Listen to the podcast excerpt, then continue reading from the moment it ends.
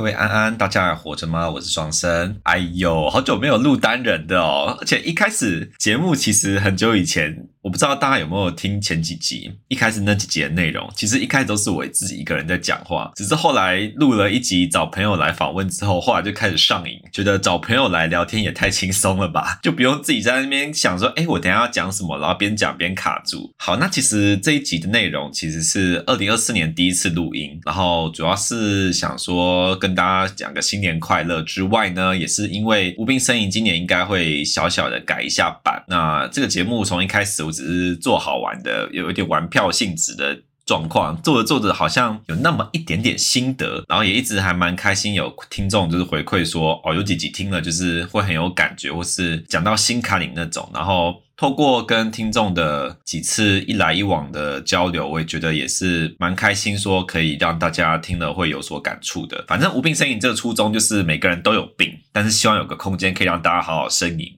诶，不是啦，其实是好好诉说，就是你的想、你的烦恼或者是关系或想法或状态，其实是一般人难以想象的，在这里也可以有一个被诉说的空间。所以讲是这样讲，其实这就代表说以后呢，其实除了每个礼拜，应该说。预计是每两周还是会有一个找朋友来访问的节目，但是呢，尽量会每一个礼拜会有一个是我单人自己讲话的节目。那内容可能就是之后可能会开放投稿，可能征求一些大家的故事，然后在节目上分享，或者是我自己一些近期的生活心得之类的。那为什么会说呃无病呻吟是让大家好好呻吟的状况？是因为我一直觉得，其实我刚刚讲每个人都有病，其实是认真的。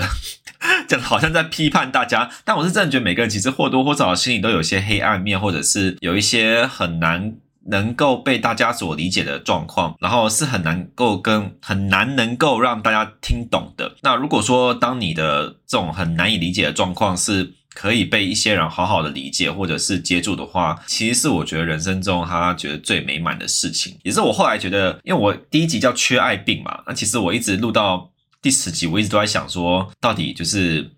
爱对大家来说是什么东西？那我觉得，当一个人他的烦恼或者是比较呃幽暗、黑暗的部分可以被好好理解或抓住的时候，其实是我比较贴近我心中对爱的想象。对，我跟我对大我跟大家比起来，可能对爱的想象会比较不一样。我比较不是说哦、要无条件付出或者是怎么样，或是陪伴。对我而言，是当你的脆弱面或者是。阴暗面可以被接住的时候，在那一刻的状况，我会觉得是很能够被爱的状况。对，好，那讲到诉说的空间嘛，就让我想到说，因为这几天就是因为在录音的这个当下，其实离投票就大概剩两天而已，那就让我想到说，再过几天就要投票了嘛。虽然今年今年大家选举都说好像比较冷一点，没有过往就是吵吵闹闹，但体感上我觉得，其实华社群的时候，还是觉得大家还是蛮认真在吵架的啊，认真的拉票、吵闹什么的。其实大家为了帮自己属意的候选人拉票，也是各种唇枪舌战。那因为我本身是同志嘛，所以当然身边的同志朋友大多数都是挺。挺那个绿的，那就是所谓什么三票民进党那种路线。但是因为我个人前阵子因为公司做了一档政论节目的关系，所以其实我发现，其实身边真的实体生活支持白的人其实还蛮多的，而且甚至可以说大概到七八成的状况。而且也有许多比较年轻的同志朋友也是支持柯文哲。然后每次我就很常有那种错觉，就是上班的时候就是身边的人都是就是支持柯，然后下班的时候滑社群就是都是支持绿，然后就有种哎，这个世界的声音真的是。有够吵杂多元的，但讲讲是这样讲，但我有时候也会看到身边有些人就是会呃拿着同志身份去烧别人啊，或是就是公审别人说什么蓝甲柯基什么的。因为我其实身边有蛮多呃，其实真的是不少所谓的柯基，哎，其实柯基这词还蛮可爱的，就是支持柯文哲的基就是甲嘛，就是白甲的感觉。但我觉得也是大可不必啦，因为其实这样立稻草人，其实对社会的进展也没有什么帮助，而且对方讲真的啦，也不可能因为你公审他，他就会变成。支持率的啊，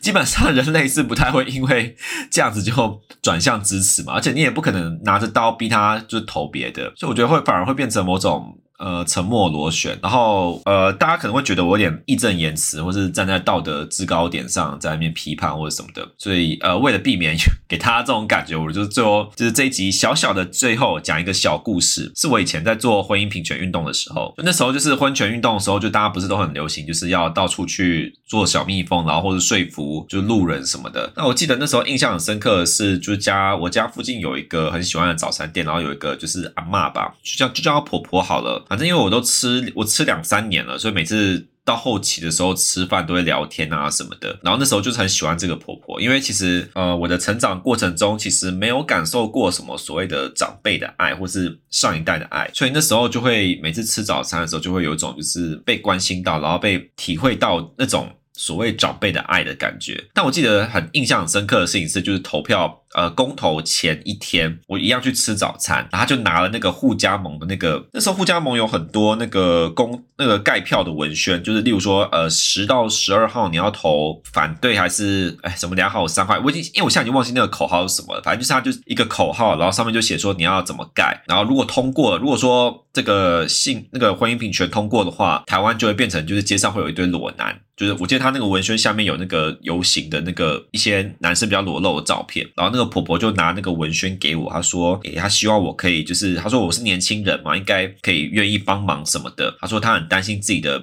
孙子孙女啊，被就是这种风气所影响。啊，其实当时看到的时候是觉得，呃，有点，就是因为其实那时候已经在街上做了很多婚姻平权运动，其实那种跟路人阐述理念，或者是呃告诉他们自己的是同志，然后希望过什么样的生活，这件事情其实是。”很稀松平常的，可是突然要跟自己天天在吃见面的早餐店阿婆聊天的时候，突然卡住，因为其实他是个你每天都会讲到话的人，然后所以我有试着和他解释一下，说哦，我身边有很多同志朋友啊，但我不敢讲自己是，我超孬种，这时候突然孬种起来，我就不敢讲自己是，身边有很多同志朋友啊，他们也希望就是可以获得。一样的待遇啊，跟异性恋一样啊，什么？他们跟我们没有不一样，这样子啊，讲着讲着，后来他就是有点生气。我吃了两三年，我第一次看到。他生气，然后后来就是我们这个对话就是有点不了了之，就是因为无法再进行下去，因为他生气了嘛。那我也是想说，哎，他他既然他生气了，那我也就不要再呃，可能就没有办法再继续对话下去。那公投的结果就是大家也知道嘛，那是那次公投就是结果就是蛮糟的，那甚至有很多人选择离开什么的。但我一直呃常常在想的事情是说，其实。很多反对你结婚权利的长辈，他其实撇除这一面，他其实是非常和蔼可亲的，他也能够让你感受到是被爱的。那反对你结婚，呃，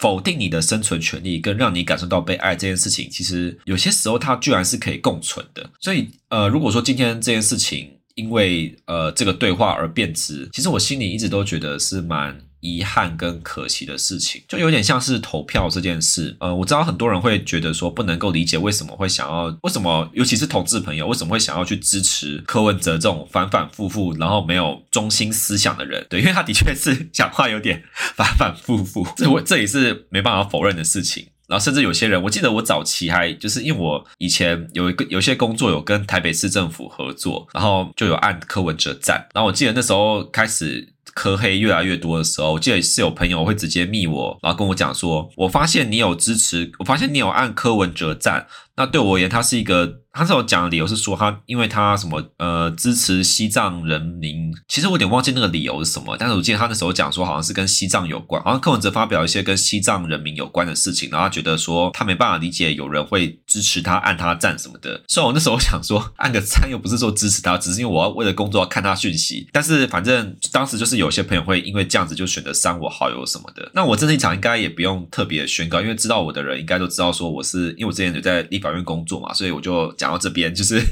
就是支持什么的，应该很明显。对，那我觉得其实有些人会删好友什么的，其实拿掉。那一面其实都还是有很多值得继续互动和深交的地方，对，只是因为这一面就选择删好友，我会觉得蛮可惜的。然后当然每个人对呃政治的想法是都不一样，我只是觉得说投票很像一场呃社会的大型战争，对，虽然并没有，并不是说真正的刀枪就是这样子砍砍砍，但是它也同时制造出蛮多的伤口跟创伤，那这些都其实都需要很多时间呃慢慢疗愈。对，我其实节目，其实我节目之后也蛮想问问看身边的。柯粉朋友愿不愿意来上节目？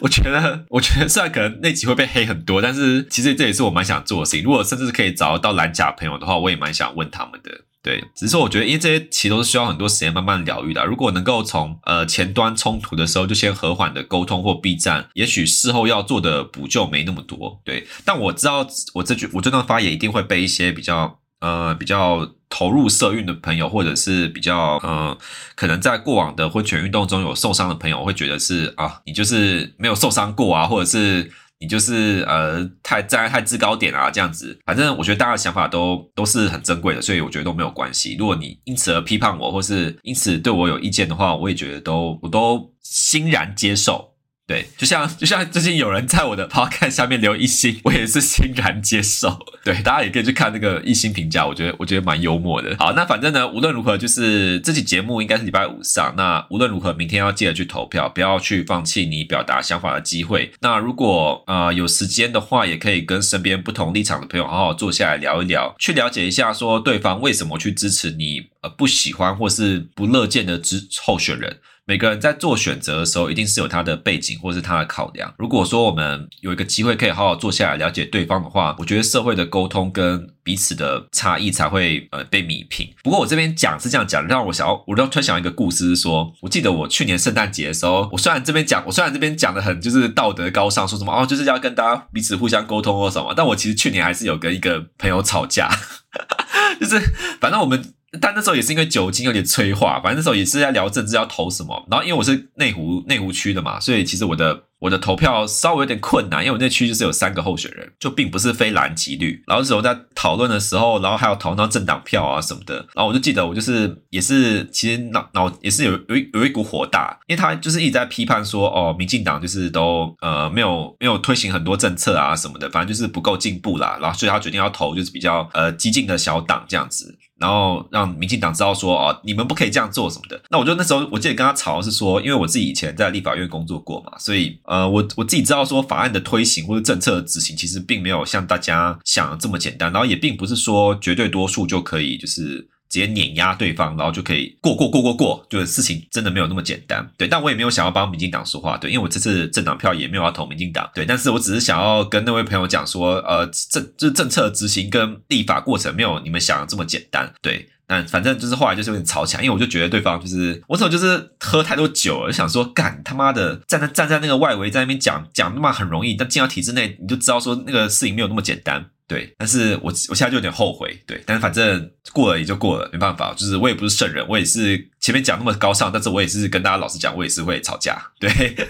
对，但是我这次选举我就只有吵过这么一次而已，就我我觉得我有进步，就是没有再跟其他人有什么冲突了，对，那反正无论如何呢，记得去投票，不要放弃表达想法的机会，因为在台湾其实投票是一个蛮珍贵的权利，尤其是生而为人很难能可贵的事情，然后。啊，无病呻吟就是今年会有很多想做的主题跟项目，不见得是跟性或是跟关系有关。对，那就跟大家讲一下。对，那希望我可以稳定的保持更新。那大家也要记得，投完票之后呢，投票只是一时，就算结果不是你所乐见的，那也不要忘记了身边那位就是可能跟你支持不一样理念的。的人，也许你们还会是朋友，那也许还是有很多在值得继续互动的地方，也不用因为一时的投票就翻脸什么的。对，当然你要翻脸也是可以啦，就是但就是每个人选择，只是我觉得有点可惜。那无病呻吟就这样子，大家下周见，拜拜。